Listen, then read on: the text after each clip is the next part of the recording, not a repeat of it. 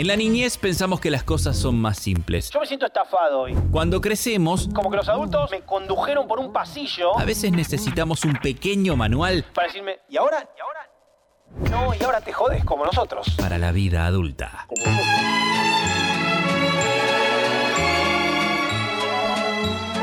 Lo prometimos al comienzo del programa, lo mencionamos a lo largo de estas dos horas de todo otra vez, al aire de FM en Tránsito 93.9, al aire de FM Freeway 90.7 y llegamos para cumplir lo que tiene que ver Sí. con el pequeño manual para la vida adulta, esta sección hermosa, en esta sección en la cual hablamos con expertos y expertas sobre temáticas que nos pueden llegar a generar algunas dudas, ¿no es cierto?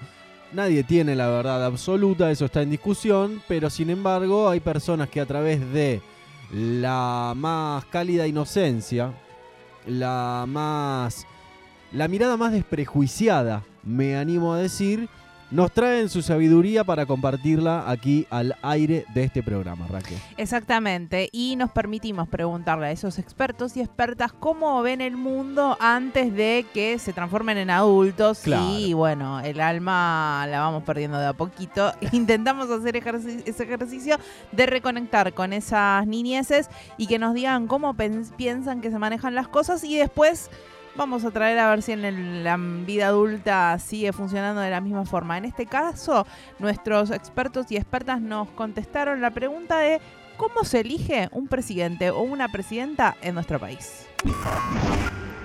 Hola, soy Luciano y para mí, para votar al presidente tenés que ir a un lugar y ahí, en ese lugar, vos, vos decís a quién querés votar, a qué presidente querés votar. No sé, pero me parece que se elige votando. Eh, elegir el presidente es como él, es como pensamos que él lo puede controlar. Si, si es un buen presidente y controla todo bien, es- yo lo elegiría. En cambio, si no, no. Votando se elige a la presidenta o presidente que, querés te- que, que todas las personas del país quieren tener. Van a un lugar y guardan el secreto para que nadie lo sepa. Y lo llevan y lo dejan en, el, en una parte. Y después, cuando todos pasan, se fijan las personas que están ahí, que trabajan ahí, quién tuvo más puntos. Y ahí el que tuvo más puntos es el la que es el que o la que se hace presidenta o presidente. Chau, soy Joaco. Ahí teníamos las distintas voces de nuestros expertos y expertas que la tienen recontra clara en el voto. Ahí eh, me parece que más cuestiones eh, operativas vamos a charlar el día de hoy, Sí. pero me parece muy importante Ajá. destacar que estos sabios, estas sabias, ya desde su niñez saben que eh, a los presidentes, a las presidentas se elige con el voto popular.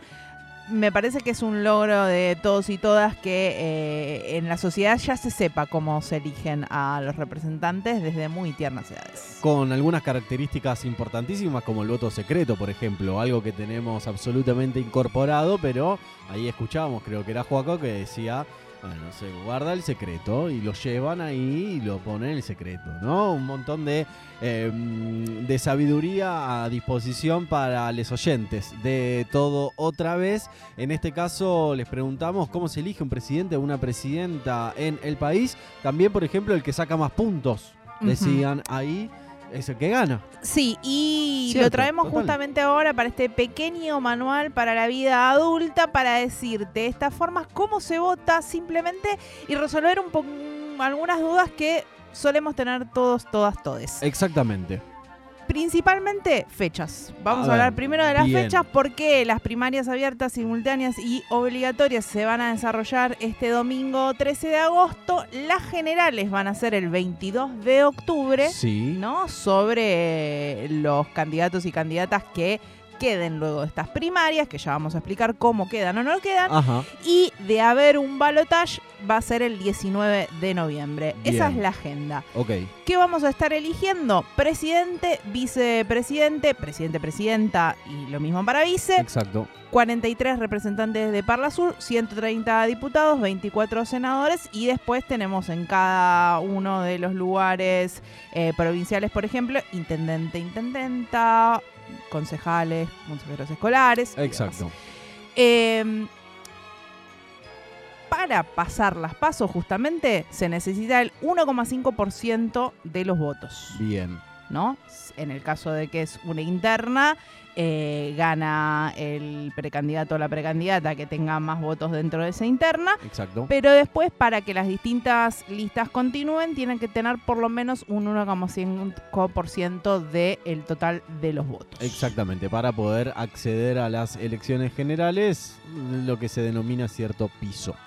Exacto. Vamos un poco primero a la previa de quiénes votan, ¿no? ¿Quiénes vamos a votar ¿Quiénes? este domingo? A ver, En el caso de personas de 16 a 17 años y mayores de 70, el voto es opcional, no es obligatorio, sino que pueden elegir si van a participar o no de los comicios y si no lo hacen, no tienen que hacer ningún tipo de trámite. Bien. Para el resto de la gente, las únicas formas de no votar son o estar a más de 500 kilómetros del lugar de votación, sí. que ah, tiene que tener un justificativo, estar enfermo, enferma o imposibilidades de ir, Exacto. también con justificativo. Bien. Quienes forman parte de organismos o empresas que pre- eh, aportan servicios públicos que tienen funciones durante la elección, Fuerzas de seguridad. por ejemplo. Correo. Que también igual si, si quieren hacerlo, pueden hacerlo, lo hacen en el mismo lugar, ¿no? Exacto. El problema es cuando no están en el mismo, en la misma escuela o en el mismo barrio en el cual tienen que ejercer su voto. Sí, o jurisdicción. Y después jueces o auxiliares judiciales que estén en función ese día Claro. tampoco efectúan el voto. El resto se vota. Estos justificativos además después hay que presentarlos en la Junta Electoral porque si no votas hay una pequeña multa si, Sí. si no hay justificativo, ¿no? Y hay que pagarla para después no entrar en, en un deudor electoral, ¿no? ¿Qué pasa si uno tiene pedido de captura? Si tenés periodo de, captura el día de las votaciones te van a llevar Te preso van a o llevar presa. preso o presa. Pero no lo digamos, no vivimos perdón, giles no porque giles. todas las elecciones sucede que hay Siempre gente que caen es, un montón. caen. Exactamente. Ya van a ver esas noticias. ¿Cuántas personas cayeron presas? Las provincias que se están votando autoridades, aparte de, eh, de elegir estas cuestiones de las primarias, Sí. es en Catamarca, Ajá. Entre Ríos, provincia de Buenos Aires, Sí. Ciudad Autónoma de Buenos Aires y Santa Cruz. Son Bien. las que eh, quedan fuera de estas 18 jurisdicciones en las que ya se ha ido eligiendo a lo Claro, largo se del año. desdoblaron. El famoso desdoblamiento de elecciones. y que lo hemos ido comentando un poquito. De este padrón electoral que hablábamos, Sí, padrón.gov.ar. exacto para las personas nacidas en Argentina, porque los extranjeros también votan, Sí. en este caso, autoridades locales, no para presidente, presidenta y demás, pero sí eh, en las provincias en las que habitan, y ese padrón se chequea en juntaelectoral.gba con B larga mayúscula, punto gov punto ar. Perfecto. Para la provincia de Buenos Aires. Exactamente, que es un padrón electoral nacional de 35.394.425 personas. Te lo puedo preguntar de nuevo, Raquel Paso. 35.394.425 personas. Espectacular. 35 palitos de personas. Eh, Sí, y acá empiezan un montón de cuestiones que tienen un poco que ver con lo que decía en la columna Rosaura Barleta de hay que ir a votar, el número de participación. Si no vas a votar, otra gente va a elegir por vos. Exactamente. Eh, Es una obligación. es, un una, es derecho. una obligación, es un derecho y una obligación. Exacto. Tenemos tanto el derecho de votar, porque gracias a la lucha que se ha llevado adelante estamos en democracia y elegimos a nuestros representantes y a nuestras representantes, pero también eso amerita una obligación. Una obligación que vos tenés con tu país de ir a elegir a las personas que querés que te representen. Exacto. Y que van a terminar tomando las decisiones, vayas o no vayas a votar, por vos. Exacto. Hablando de la veda, la veda es eh, el momento en el que antes de las elecciones se imponen distintas medidas para que no se afecte la libre decisión de, eh, de los ciudadanos y las ciudadanas. Ajá. 40 horas antes de la apertura de los comicios y 3 horas después del cierre, Sí. Hay veda electoral que eh, implica, mm, obviamente no tiene que haber actos políticos públicos, no tiene, Proselitismo. exacto, no tienen que estar abiertas tampoco ningún tipo de eh, oficinas partidarias Exacto. cerca de los lugares de votación. Exacto. No hay expendio de alcohol porque Exacto. se considera que hay que votar con los sentidos bien abiertos. Ajá. Y obviamente, si vas a votar, no te pongas una remera, un pin o nada que Sin haga referencia al partido que vos vas a votar, Exacto. porque eso, Voto cantado. voto cantado, se anula el voto. Exacto. Y acá vamos a empezar a hablar de las particularidades. Sí, una pequeña prohibición más que impone la veda electoral tiene que ver con la no difusión de encuestas o números posibles que tienen que ver con el famoso boca de urna que lo hace absolutamente todo el mundo. Bueno, eso también se impone durante ese periodo de tiempo, Raquel. Exacto. Pero ahora los pasos para hacer la votación. Lo primero esto, visitar padrón, el, el padrón electoral en eh, padrón.gov.ar y con tu número de documento, género y distrito en el que mm, sección electoral. Ajá. Nosotros estamos en la primera sección electoral. Sí. Eh, ahí vas a encontrar tu lugar de votación. Algo que mencionamos siempre te van a dar Muy la importante. dirección, Sí. el colegio con la dirección, número de mesa y número de orden. Tal cual. Anotate eso en un papelito porque cuando llegues al lugar le vas, si vos le das eso a la autoridad de mesa, te va a agradecer mucho porque es mucho más fácil buscar por el número de orden y es algo que hace eh, acelera, digamos, la- el, el proceso de, de tu voto y vas a tener ahí un dato certero que ya a la autoridad de mesa le vas a caer bien. Le vas a caer bien, también le podés acercar alguna infusión, alguna bebida, algún alimento para hacer la jornada democrática un poquito más llevadera para las personas que les toque, porque van a estar muchas, muchas horas ahí participando para poder garantizar la, la transparencia también, digamos, de, de todo lo que tiene que ver con este proceso electoral. Así que eh, también ténganlo en cuenta. Es una buena idea la de llevar ya escrito número de mesa, número de orden. Así no estás revisando en el momento, preguntando, molestando. Y además lo haces más sencillo. junto con ese papelito y más importante inclusive que el papelito donde tenés el dato, porque Sí. si no llegaste a buscar el dato antes, hay listas afuera del colegio Sí. donde tienen la mesa, el número de orden, etc, etc. etc. Documento. Claro. Es imprescindible para votar porque hay mucha Número gente uno. que llega y después dice, ay, no traje el documento. ¿Puedo votar igual? No, no hay forma de No. votar sin documento porque vos tenés que garantizar... Constatar. Exacto. Yo soy este yo. soy yo. Este Aunque en la yo. foto tenía pelo, ahora ya no tengo. Esta persona soy yo.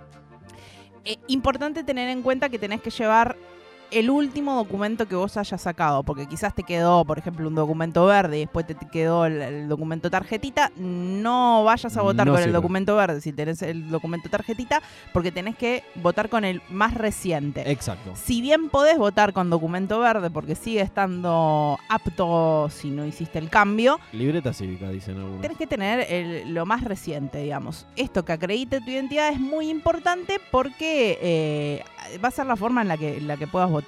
Después te van a dar un sobre ahí que tienen que estar firmado por las autoridades de mesa Ajá. y vos vas a entrar con eso al cuarto oscuro. Exacto. El cuarto oscuro, o sorpresa, no es oscuro. no está oscuro. Porque esto es algo que de niñez lo imaginábamos así, yo me lo imaginaba así. Sí. ¿Cómo lo elegís algo si no ves? Con un candelabro entramos. No. Me imaginaba que de mínima era luz baja. Sí, sí, sí, sí. No es así, es No. Un, no es un cuarto oscuro, se dice cuarto oscuro porque justamente lo que sí hay que tener en cuenta es que ese cuarto esté cerrado, que no se vea para adentro del aula en la que estás votando. Para garantizar la condición de secreto del voto. Exacto. Y ahí viene una cuestión de que vos podés votar boletas enteras, Sí, boletas cortadas, sí. podés elegir no votar nada, votar en blanco, Ajá. Pero el voto en blanco tiene una particularidad. Para hacer voto en blanco tienen que ser o un papel blanco que vos pongas en el sobre o el sobre vacío. De esa forma va a voto en blanco. Los votos en blanco no contabilizan igual que los votos nulos. Exacto. El voto nulo sería poner algo que no tiene nada que ver, por ejemplo. El voto nulo es poner algo que no tenga nada que ver o poner muchas boletas, entonces Las- se anulan, se ¿no? Se pones todas las boletas completas juntas, se anulan. Eh, ojo porque también hay categorías. Si vos pusiste una boleta superpuesta en una categoría, pero las otras categorías las votaste correctamente, se van a contar las otras, Exacto. ¿no? Está anulada ese... La ese- parte que está superpuesta, que pusiste dos listas distintas de eh, para consejeros escolares, por ejemplo. Y si a vos te interesa esto de voto blanco, voto nulo, la diferencia es que los votos nulos es como si no, no votaras. Como si no hubiera ido a votar. No se contabiliza. Digamos, vos tenés tu justificativo todo, pero no se contabiliza. El voto blanco cambia el porcentaje, porque esto es algo que también se habla mucho, de si el voto blanco le suma al que gana. No, en realidad lo que hace el voto en blanco es ampliar la cantidad de votantes, entonces de acuerdo a eso después los porcentajes van a Se modificarse. reparten distinto. Una vez que vos uh, pones tus boletas de la forma que quieras, correctamente, cortando, si vas a cortar boleta y ya lo sabés, llévate una tijerita, Sí. porque la verdad que facilita mucho. Si no, eh, lo cortás en la mano y lo único que se puede cortar un poquito de boleta de más mientras se lean los nombres va a seguir siendo válido, no es que te lo van a anular porque quede un pedacito más o menos de hoja No, o porque claro. te falta una parte. Pero eh, ahí emitís tu voto, lo cerrás y salís. Y una vez que vos tenés ese voto con tu voto hecho, no se lo tenés que dar a nadie. Solamente vos vas a poder meterlo en la urna Y ahí te devuelven el documento. y ahí te devuelven el documento. También no se olviden de llevarse el documento y te van a dar el comprobante de que votaste. Que lo guardas en la billetera por años y años y años. El sobre lambeteado, hay gente que lleva una botellita de agua y con el dedito para no andar lambeteando en resabios del COVID, de épocas de pandemia. O una algún Una adhesivo, exactamente. Eh, finalmente, para cerrar, porque ya estamos casi cerrando este programa del día de la fecha, ¿quiénes van a ser elegidos para el Poder Ejecutivo Nacional, presidente, vicepresidente? El 45% de los votos, más del 45% de los votos, o más del 40% de los votos con una diferencia del 10% con el otro candidato o candidata. Exacto. En este caso, en las PASO, lo que se hace es que ganan quienes ganan las internas y el 1,5% de los votos, y ahí quedará determinado para las generales, que como decíamos son el 22 de octubre. Último dato importante, las los comicios son desde las 8 de la mañana hasta las 18 horas. Después de las 18 horas, Karina Olga, no entras. Mm, No se puede. Gracias por este pequeño manual para la vida adulta donde hemos aprendido cómo se elige un presidente o una presidenta.